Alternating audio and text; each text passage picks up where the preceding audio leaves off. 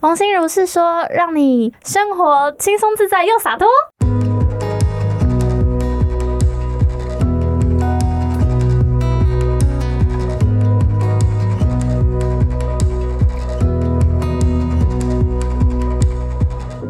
大家好，我是扎巴。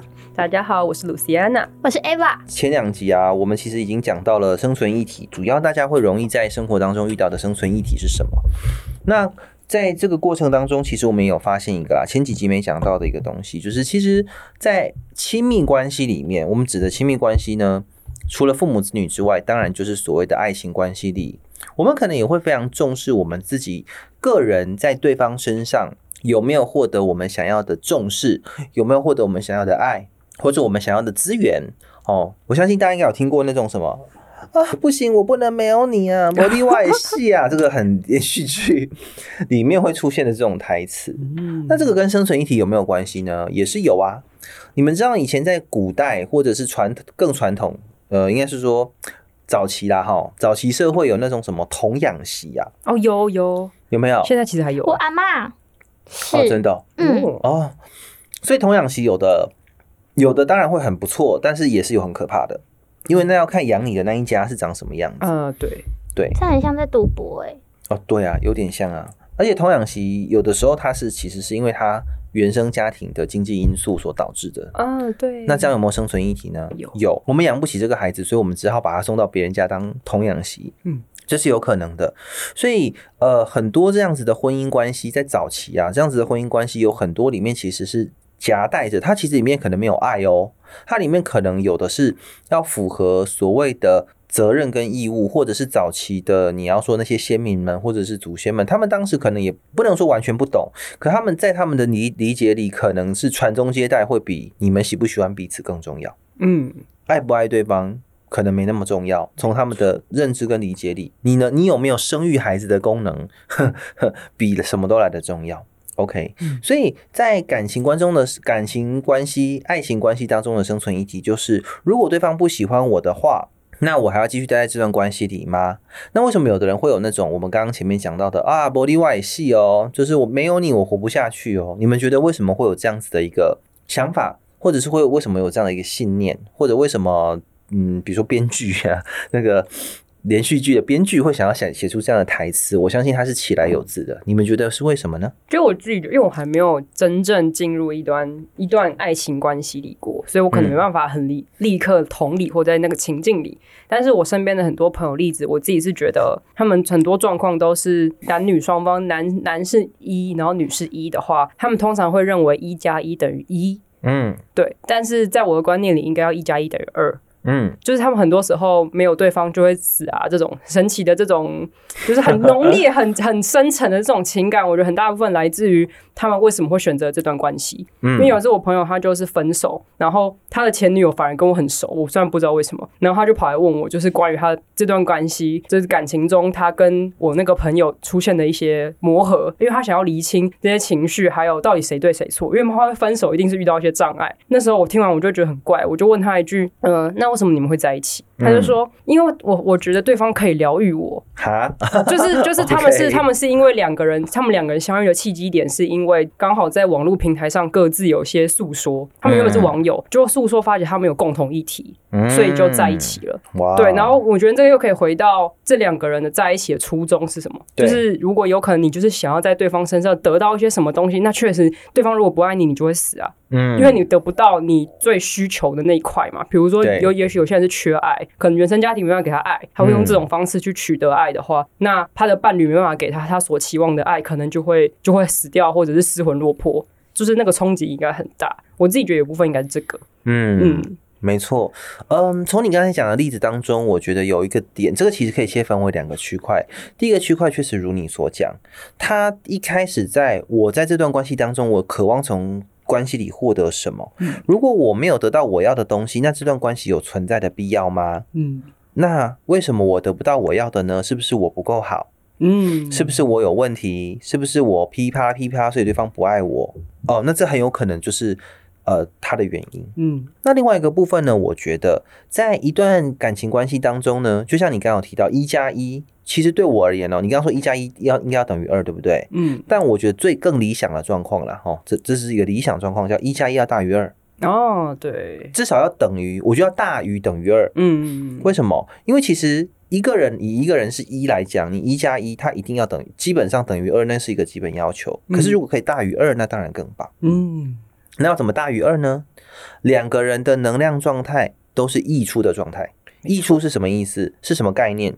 比如说今天你有一个，你拿了一个马克杯，你里面装水，你里面可能已经装了八分满的水，然后你继续再往里面倒水，继续倒，继续倒，然后它会九分满，然后最后就满出来了，对不对？嗯所以呢，如果那个水就是我们的生命能量跟来源，我们应该要让自己的肉体跟生命的状态是处在一个把自己灌满、让自己充盈的状态。那这里面，比如说你渴望的是爱，你渴望的是幸福，你渴望的是 whatever 你想要的东西，那你要把自己灌满先。那灌满之后，你溢出来的东西，因为你已经满了嘛，那满到溢出来的那些东西送给别人，应该是没关系吧？嗯你不会觉得我有损失。好，可重点来，现在大家都怎样呢？你现在的水位可能只有八分满，然后你要分三分出去啊，比如说分一分三分给父母，然后再分一分给呃朋友好了，然后再分三分给你的伴侣。嗯，这样已经几分了？已经六分了，然后你只剩两分。哎呦，好累哦！谈感情怎么那么累？经营人际关系怎么累成这副德性？可是我好像不能不这样做，因为大家都这样做。如果没这样做，我是不是就是又会被排挤？我会被边缘化？我是不是就活不下去？是不是又到生存议题？嗯大家有没有发现条条大路通，生存一体？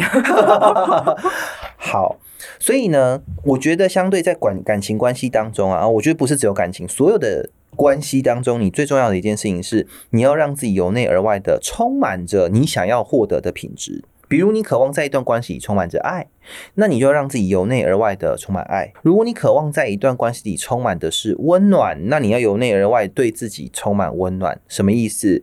你的每你的每一个起心动念，对自己哈，对别人都是你的每一个起心动念，你每一刻活在什么状态里，那很重要。你有没有有品质的活着，然后让自己是真的完全沉浸在那样子的正向状态里？那如果你是的话，你就可以由内而外的散发这样的品质，去影响周围的人，就是这样。嗯可现在大部分的人在谈感情的时候不是这样，是外求。我没有这个，你给我好不好？我要爱，我没有爱，你给我爱。他们渴望从别人身上获得爱的时候，代表他觉他其实他自己是没有有的。爱的，那你想，吸引力法则是怎么运作的？你如果是一个本身没有爱、想要讨爱的人，你会吸引一个怎样的人来也是没有爱想讨爱的人，？Bingo！你不会找到一个充满很多爱要给你爱的人。两个都缺爱。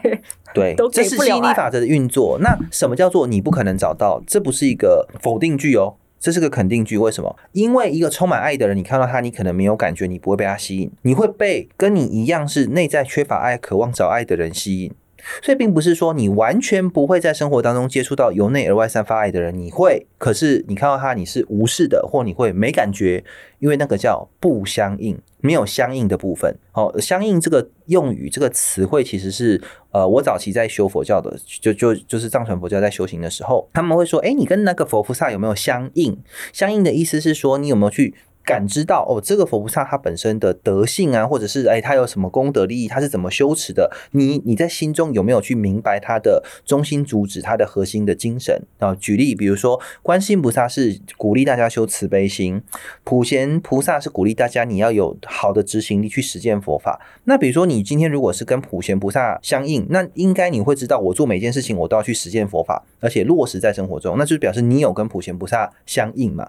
好，那以这个概念，我们再跳回刚才讲的，你内在长这样子，你是一个缺爱，然后又想要从外界或从伴侣身上获得爱的人，你会跟一个由内而外充满爱的人相应吗？这个逻辑应该很清楚，对吧？嗯你会觉得他的爱很有负担，哎、哎，为什么？因为会有几种情绪。第一个，你是一个缺爱但想要从别人身上找爱的人，你看一个全充满爱的人，你第一个可能就会先觉得潜意识的层次，你会觉得自惭形秽。为什么他可以有由内而外这么多爱，可是我却都没有？那这个就跟你看到一个很有钱的人，可是你现在手上只有十块钱的时候的心情是完全一样的。啊，对，啊，你这样了解我的意思，就是是相同的感觉哦。那再来就会有比较心了嘛，他凭什么可以有这么多爱，我却没有？诶，你可能有很多负面情绪。所以有的人确实你有一些福报，你可能是现在正处在一个缺爱，想要向外索讨爱，而真的上天也对你很好，或你有这样的福报，你真的遇到一个由内而外充满爱的人，很愿意给你爱的人。可是你会因为有可能你会因为这样子的状态或惯性，你自己把它推开，因为你会觉得在他面前你抬不起头来，下意识的。所以这个时候我们就要回到自己身上，诶，那我为什么会让自己变成这样？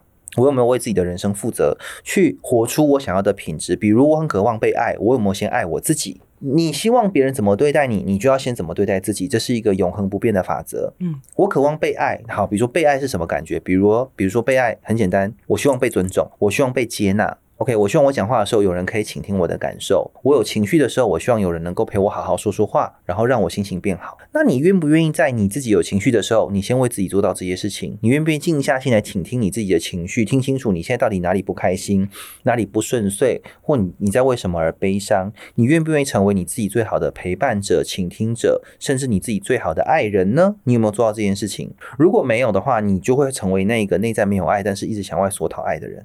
这样子可以明白吧？嗯，对，好，所以呢，在这个状态下呢，你要做的事情其实是我回过头来看，我有没有把自己照顾好。如果我由内而外都是爱的时候，我并不会担忧没有人爱我，因为我到哪都是爱啊，我就是爱的传播者跟爱的传递者，我充满着很多的爱跟很多的能量。那我想要提一个，就是也是比较普遍的生存议题，就是在学校或职场，嗯，可能会被霸凌。对，可是被霸凌的人并不想要被霸凌，嗯，那他们为什么会被霸凌？而且我觉得这更可怕的是，霸凌别人的人，很多人不觉得自己在霸凌别人，嗯，嗯，就是现在都在就是就很就会说反霸凌、反霸凌什么的，可是职场还是很多霸凌别人的人啊。嗯，嗯，就是即使他不是一个，就是可能自己也是呃没被霸凌的人，嗯，呃，我觉得这个东这个，哼你发你你提这个问真的是很厉害，你很会提，因为这个可以。因为这个，因为这个可以延伸到很多的东西哦。嗯我简单解释一下，为什么有人会被霸凌，以及为什么有些人会想要霸凌别人，其实很简单。因为呢，我相信大家应该有听过一句话，叫做“应该以前有有被灌输吼，这是个弱肉强食的社会”。啊，你要么就是被，你要么就是食物链的底层，要么你就是掠食者。大家应该有听过这样的观念。嗯，好，这是一种观念。另外一种观念叫做，除了弱肉强食之外，你有没有你在这个社会当中呢？你如果没有办法往上爬到顶尖，你就只能注定在下面。这也是很多人在讲的东西，对不对？所以呢，而且这个又跟我我为什么说你这个范围很广？因为呢，像我们前面提到的魔类，他们也会做这种事情。什么意思？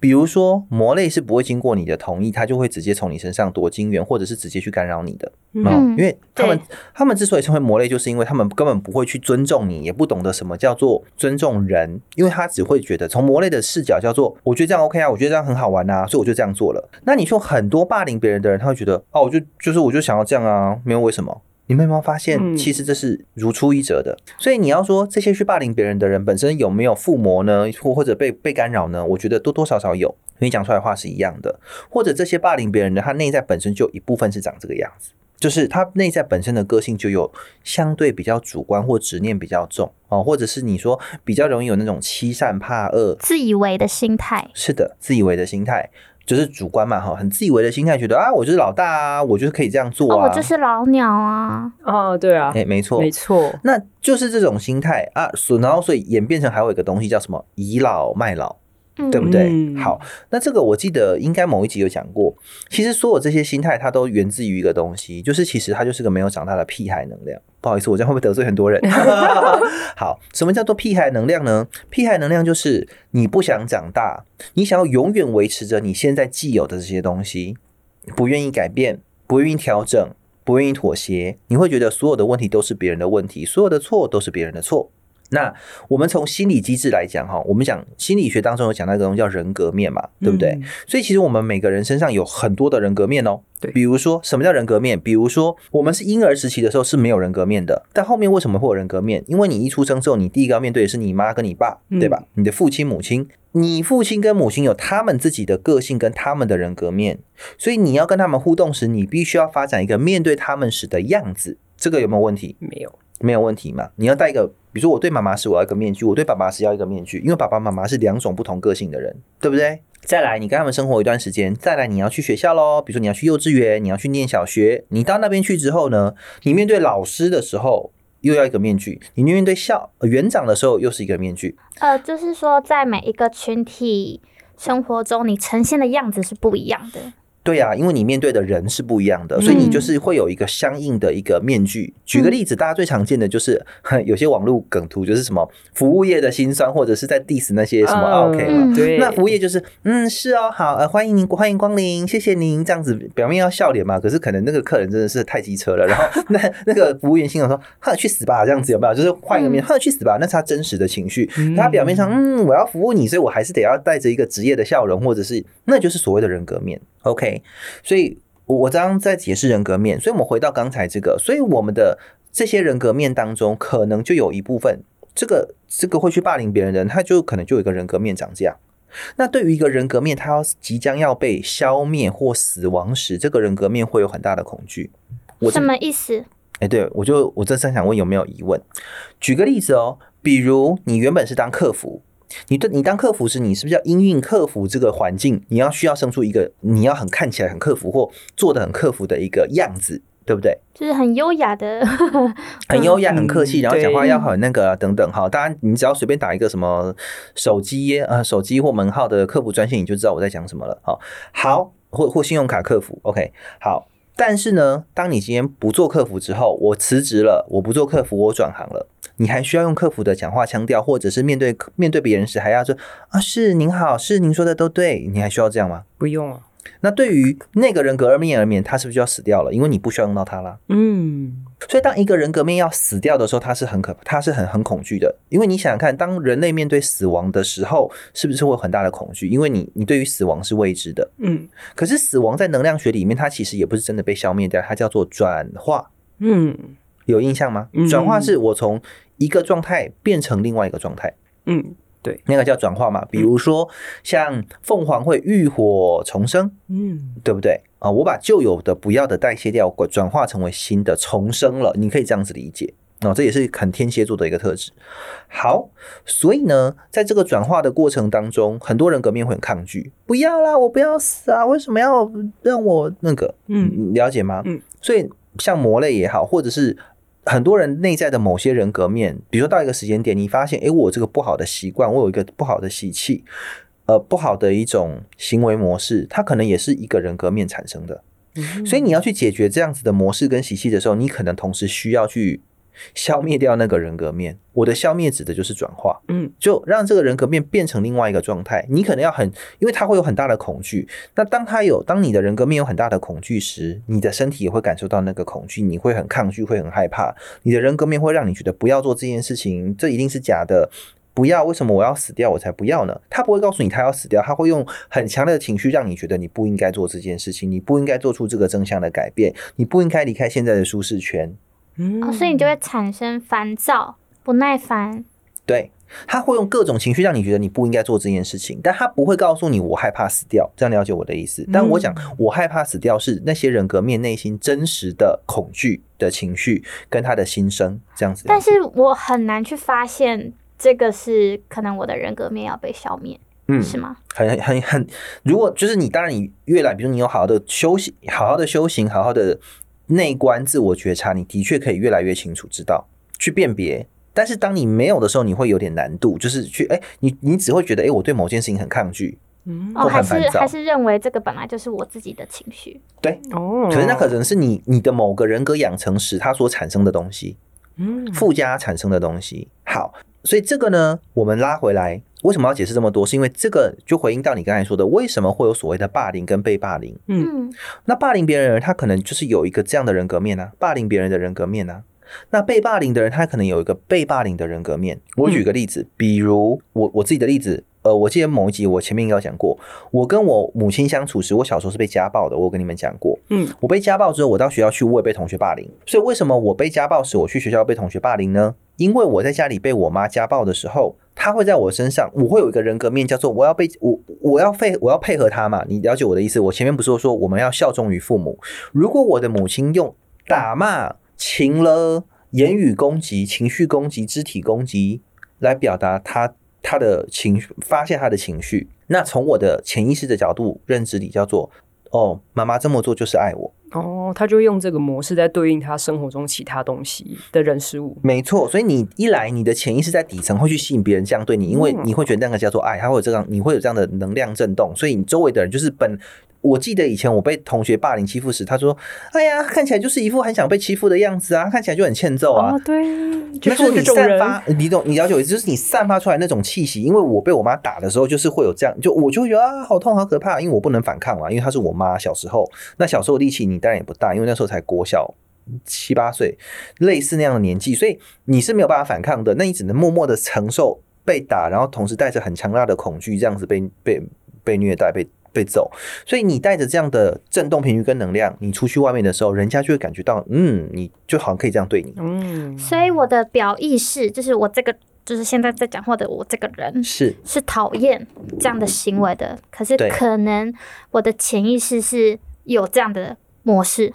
有，比如说像有时候你不是会说啊哈哈，你这样好好笑，我就想要玩你。你这样讲这句话的时候，可能你觉得没什么，可是也许别人听起来会觉得我有说要跟你玩吗？对 哦，可能是我的潜意识里面有霸凌别人的这种惯性模式，是吗？有可能，或者是你散发了那样的氛围，但黑暗荣耀哎，对，但是可能，但是你自己可能不知道哦，而且你会很顺理成章觉得这又没什么，我又不是故意的，这就是好玩而已。可是你散发出来能量场，比如说别人不喜欢，可是你觉得没有应该还好吧？你太小题大做了，那就表示你并没有尊重别人的状态，就是因为人家不见得喜欢这个状态，或人家不见得想要陪你玩嘛。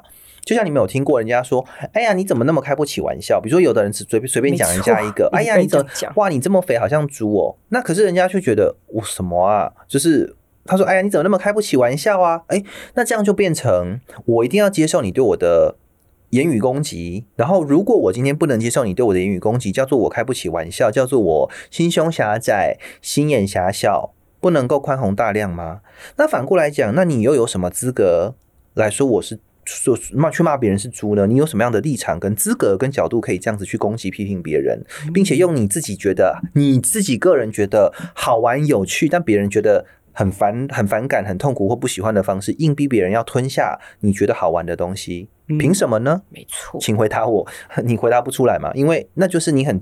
你很主观，你觉得这个好玩，但你没有去在意到别人喜不喜欢这个东西啊？你想的只有你自己。简单来讲是这样。那个这些人在做这些事情的时候，他想的其实只有他自己。嗯。但你如果要这种人去把他这，他要要他去承认、面对，说我有这样，而且要愿意去改善这个惯性，甚至把这个，因为这个惯性其实就是可能某个人格面养成的。那我要去转化掉这个人格面。对于人格面人，那个叫消灭哦，因为他他会觉得他什么？你不要我了吗？我要死了吗？他们会有这个恐惧，他就会很抗拒。不行，我怎么可以死掉呢？对于人格面来讲，这样，所以在外显的层次上，你看到这个人表意识的样子，就呈现这个。为什么我没有错啊？为什么为什么我要道歉？我才不要呢？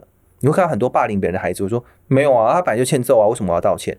会不会看到这样？嗯，会会。嗯，那在成人世界里，很多人弄别人、攻击别人、伤害别人，他不会觉得自己有错。那反正那个人就是这个样子啊。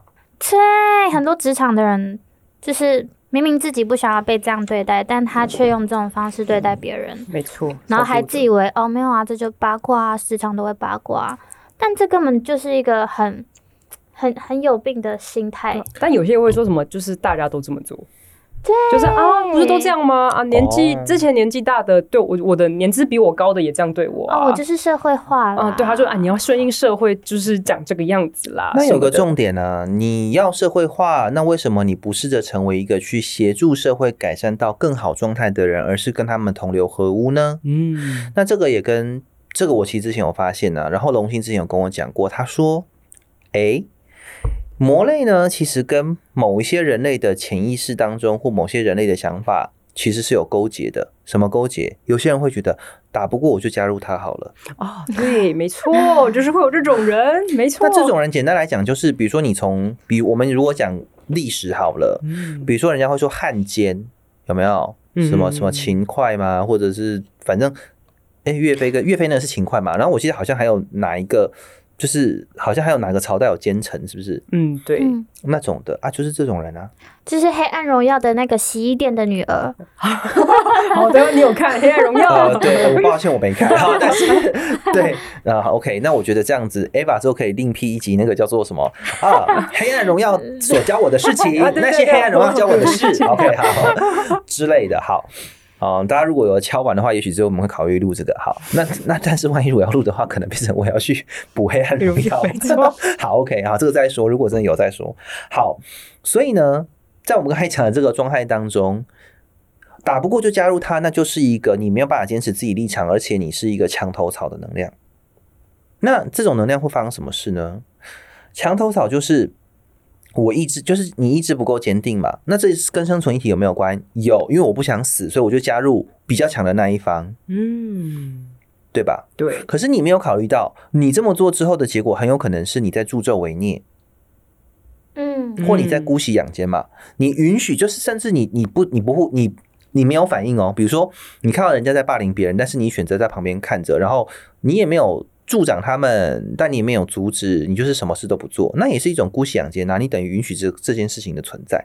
嗯，那你说这样有没有算共犯呢？我觉得一定比例上有，不能说很多，但是一定比例上是有的。为什么？因为你就是允许这种事情的发生啊，对吧？嗯，嗯，所以呢，在这个层次上，龙星说魔类就是会这样子，魔类会利用人类的人格面、潜意识当中的这个惯性，叫做打不过就加入，或者就是哦，反正他没有弄，他没有弄到我就好了啊、不干我的事。可是人类们不会想到一件事情，就是你觉得现在不会弄到你，可是你整个环境都长这样子的时候，难道你不会被影响到吗？哦你周围的环境都长这样的时候，难道不会有哪一天轮到你被这样对待吗？嗯，但是如果人类没有从短视近利的这个惯性走出来的话，那就非常容易被干扰，非常容易去做出这些你觉得诶怎么会这样的事情。我觉得这很可以提，就是关于整个产业的问题。就是因为我之前做医疗工作，然后我们很常就会抱怨说，就是台湾的医疗界就长这个样子。然后其实都知道会有一些，不管是职场上的学长姐制度，医生、护理师其实都有，然后还有一些有的没。但我们都知道那些里面有些东西是很畸形的，嗯，但是实际上大家也都是就是忍着，然后或者是觉得说哦，呃，我的以我的职位又没有办法改变现状，那我就这样子。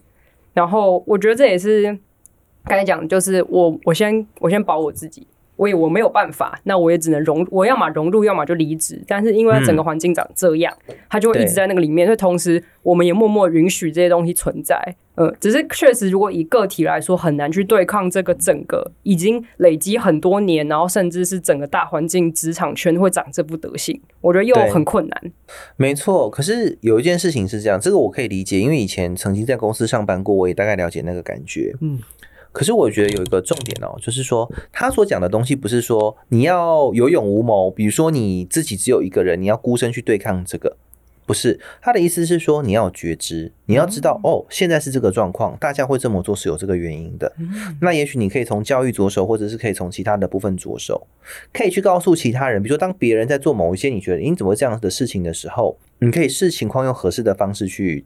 解决，或者是去处理。比如说，你并不想介入那个打架，那你可以做的事情是赶快去跟老师讲。嗯，哎，老师，那个谁谁谁他又在霸凌别人了，那个同学很可怜，你可不可以去帮他？那这是不是也是一个方法？就是做自己能够做的事情。对，啊，去遏制这个环境的状况嘛。他并没有叫你说，那你要你要当一个打手，然后带上拳击套去把那个人打倒在地，也不用啊。就是很多种方法，但重点是你只要愿意想，其实方法都有。但我觉得龙星。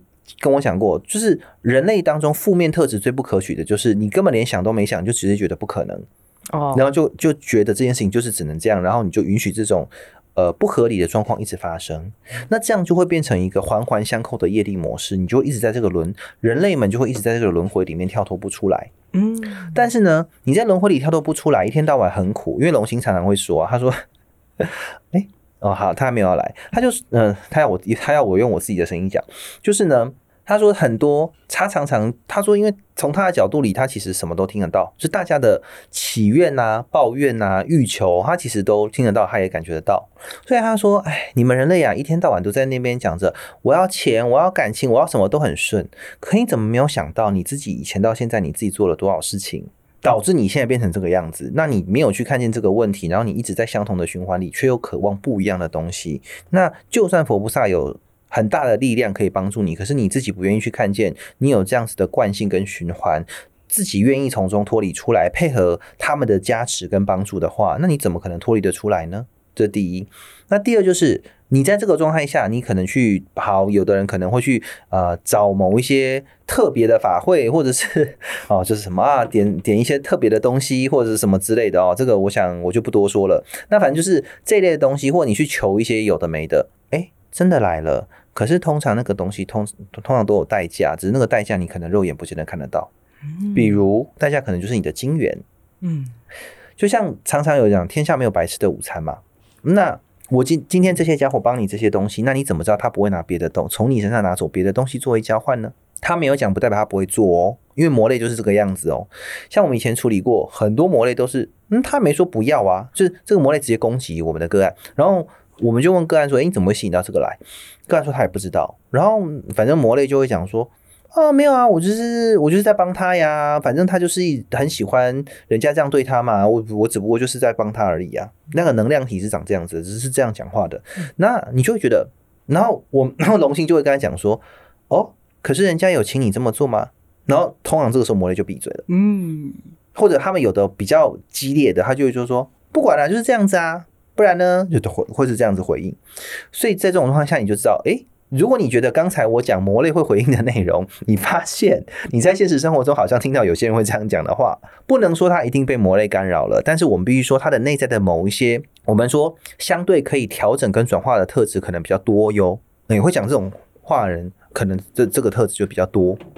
所以喽，如果我们能够先从这个地方开始看见，从自己开始做起，然后并且能够去用适当的方式去处理某些事情，那也许我们的环境可以。集体的变好，而不是让自己，而不是成为去助长环境变糟的其中一 其中一个罪魁祸首，或者一个帮凶，有点像是这样。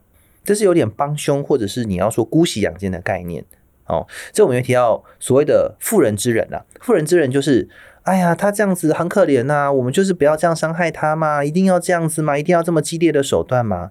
可你有没有想过，这些人他们之前在这样对待别人时，他们有想过这些事吗？嗯，他们在伤害别人时，他们有有想过别人会痛苦吗？没有啊，他只觉得好玩呐，不是吗？或者是他觉得他自己是对的，没错。对，那有妇人之仁的人，变成对于这一种有点跟魔类接近的人类，或者是我们讲这种霸凌的能量，他就会变成是所谓的你要说勾结，类似勾结，或者是助纣为虐，或者是所谓的姑息养奸，就会变成有点像这样的概念嗯，我觉得哇，所以呢，这个跟生存体有什么关系呢？简言之。刚才这些东西，如果你没有去看见它，你就会觉得我要从众，我觉得得要跟大家一样。我没跟大家一样，我会被排挤，我可能被边缘化，我可能什么都资源都得不到，我可能最后就什么都没有。所以变得你只好选择跟大家一样。那当然，我们刚刚前面讲姑息养奸也好哦，或者是这一类的，你说呃配合别人，或者是让我都不要动作，我先保我自己，他可能也跟某个程度的你要你想要活着啊。你不希望自己变成那个悲惨被欺负的人，或者是那个悲惨被对待的人，所以你会觉得好，我要自保。那这也是某个程度的生存议题。嗯，可你要知道哦，如果今天你允许跟助长这种事情的发生，那以后它扩散到成为一个常态的时候，你要怎么办？对啊，就跟加班一样。对啊，变成哦，大家都加班，你不加班很奇怪，对不对？嗯。可是这个要从根本着手，就是你要有那个，就是可能大家就开始要集体都有这个意思，就是为什么要被强迫加班呢？为什么我们要允许什么所谓的责任制啊，或什么等等？对，而且还要求新人要一起，呃之类的，对对对，就是这个里面有个更深的心态，叫做我们都这样了，你怎么可以没有？你凭什么可以没有？对，而且还会说人家闲话啊，这新来的就就怎样怎样啊，没错。对啊，那你看，那这些人就是你不愿意为自己的困境做出改变，然后还要把别人拉的跟你一样，然后当人家跟你说你可以改变时，你就会找一大堆理由啊，可是怎样，可是那样，可是我觉得啊会怎样，或者那那不可能啦，改不了啦什么？你有没有发现，所有会讲这些话的人，他们都是不愿意为自己人生负责的人。所以其实如何解决生存议题呢？你只要愿意为你自己的人生负起全部的责任，其实你就可以解决你的生存议题。但至于你要怎么样去负起你自己。为你自己的生命负起责任，那你就要先从看清楚你到底背了哪些不是你的东西，然后你以为是你的，然后用这种不适合你的方式过活，你就有这个勇气，愿意先去看见，愿意去理解，愿意去了解。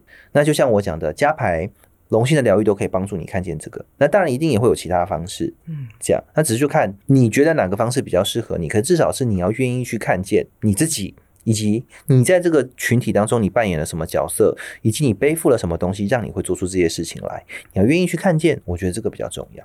所以听起来比较像，假设如果我今天在某个职位或者是职场的关系里面，然后可能在抱怨说，哦，就是这个这个职场就是这样啊，就是我觉得就是很容易被比如说 OK 欺负或什么之类的时候，可能要先看到，也许这个环境有这样的潜规则或者是能量，但是我也确实是因为我我自己的生存议题，我允许让这个事情发生，先接受。我我现在在这个困境里，但我可以再再做点什么，为我自己做点什么。但也许不是顶撞上司说你这样不行，但有可能可以小的，就是可能跟上司在婉转沟通的时候，可以多一点，就是东西或是语言上和平的沟通，去达成你要的条件这种状态。但也可能也不是去立刻破坏规则，有点像太莽撞了。对，因为这个潜规则很大嘛。对，嗯，他可以，他的确可以，就是大家如果愿意一起让状况、让环境变好，他是可以大家一起努力。或透过一些一段时间努力一起变好的，可是通常魔类不会希望，因为魔类就是希望大家生活在一个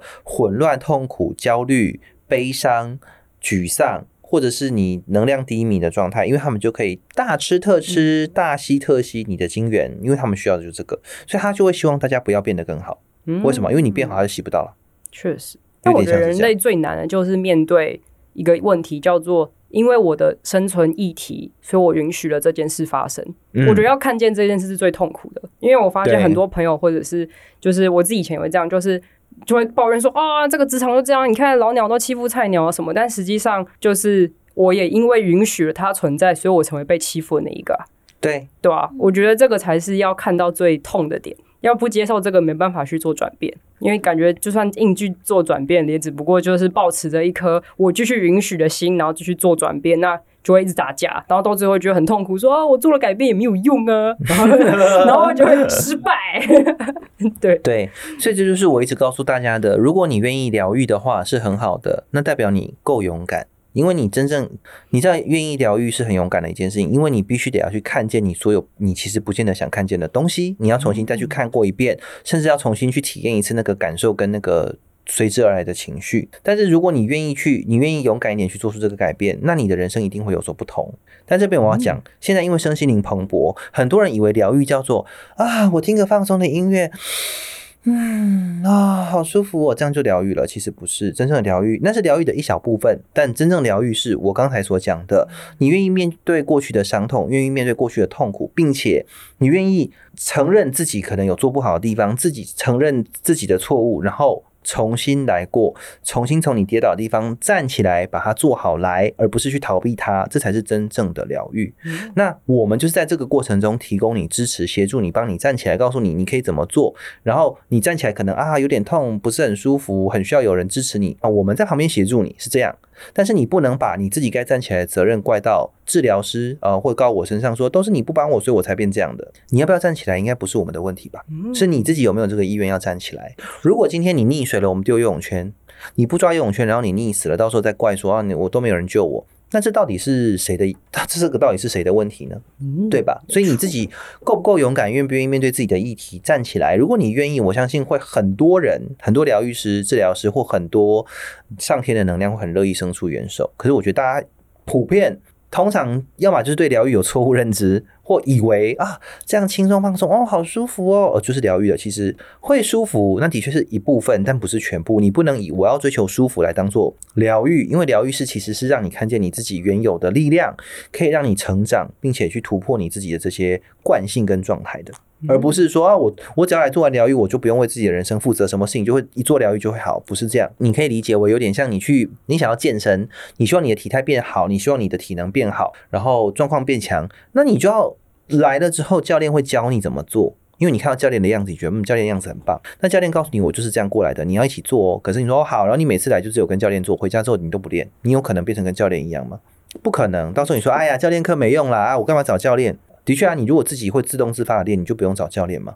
可是你就是一个，就是可能大家就会呈现一种啊，我没有很想练，可我不知道该怎么办。教练告诉你的，可是你自己惰性或惯性又不让你，你又不愿意去调整跟改变它，你就会一直处在相同的循环里，那它就会变成轮回了。嗯，对，所以我在此祝福大家都能够 跳脱这个轮回，你不要再总是觉得，哎呀，我不行，我不可以，都是因为谁怎样又怎样，那就是你不愿意为自己负责啊，因为你你把你自己所有可以决定的事情，全部都交由外在环境或别人来替你决定。如果他不这样对我，我就不会这样子了。那你为什么要允许他这样对你呢？那你为什么不在他这样对你时，你跟他说停，不准？你为什么不做？你为什么要允许他这样做？嗯，那这是不是你就是这个是不是就是你可能不愿意为自己负责、不够勇敢的行为导致的呢？那这样你会说是别人的问题吗？嗯嗯，所以我觉得大家可以静下心来，好好的思考这一块。我觉得，所以生存议题是有解的，就是我刚才说的，你要愿意勇敢的面对自己的议题，然后成为自己生命的主人，为自己的生命负起所有你应负的责任。但你也不用扛别人的责任哦。我想是为你自己的生命，不是别人的生命哦。你爸你妈的也不用哦，你祖先的也不用哦，你男女朋友的也不用哦，你手足的也不用哦，你主管的、同事的、好朋友、闺蜜的、好兄弟的也不用哦，只有你自己的哦，要听清楚哦。是为你自己哦，嗯，好，讲完了，所以你也要去辨别，我以为是我自己的，有可能也不是你自己的，嗯，哦，所以这也是需要一个辨别的过程，嗯这样好对，好，的，如何？那这就是今天讲生存议题的内容了。OK，对希望嗯希望这边有呃帮助到大家，回答到大家可能对于生存议题会有的一些呃，嗯那要怎么做呢？该怎么办呢？我觉得我这边可以先提供一个概念。那后续你们如果想要再多了解，或者是呃你们想要了解，那疗愈可以怎么帮到我这个，或者是其他的问题，那都欢迎大家可以询问。那我们再会在依状况看怎么回复大家最好，好吗？是的，是的，OK，好了，那就谢谢大家喽。我们龙心如是说，在这边跟大家说拜拜喽。拜拜拜哎。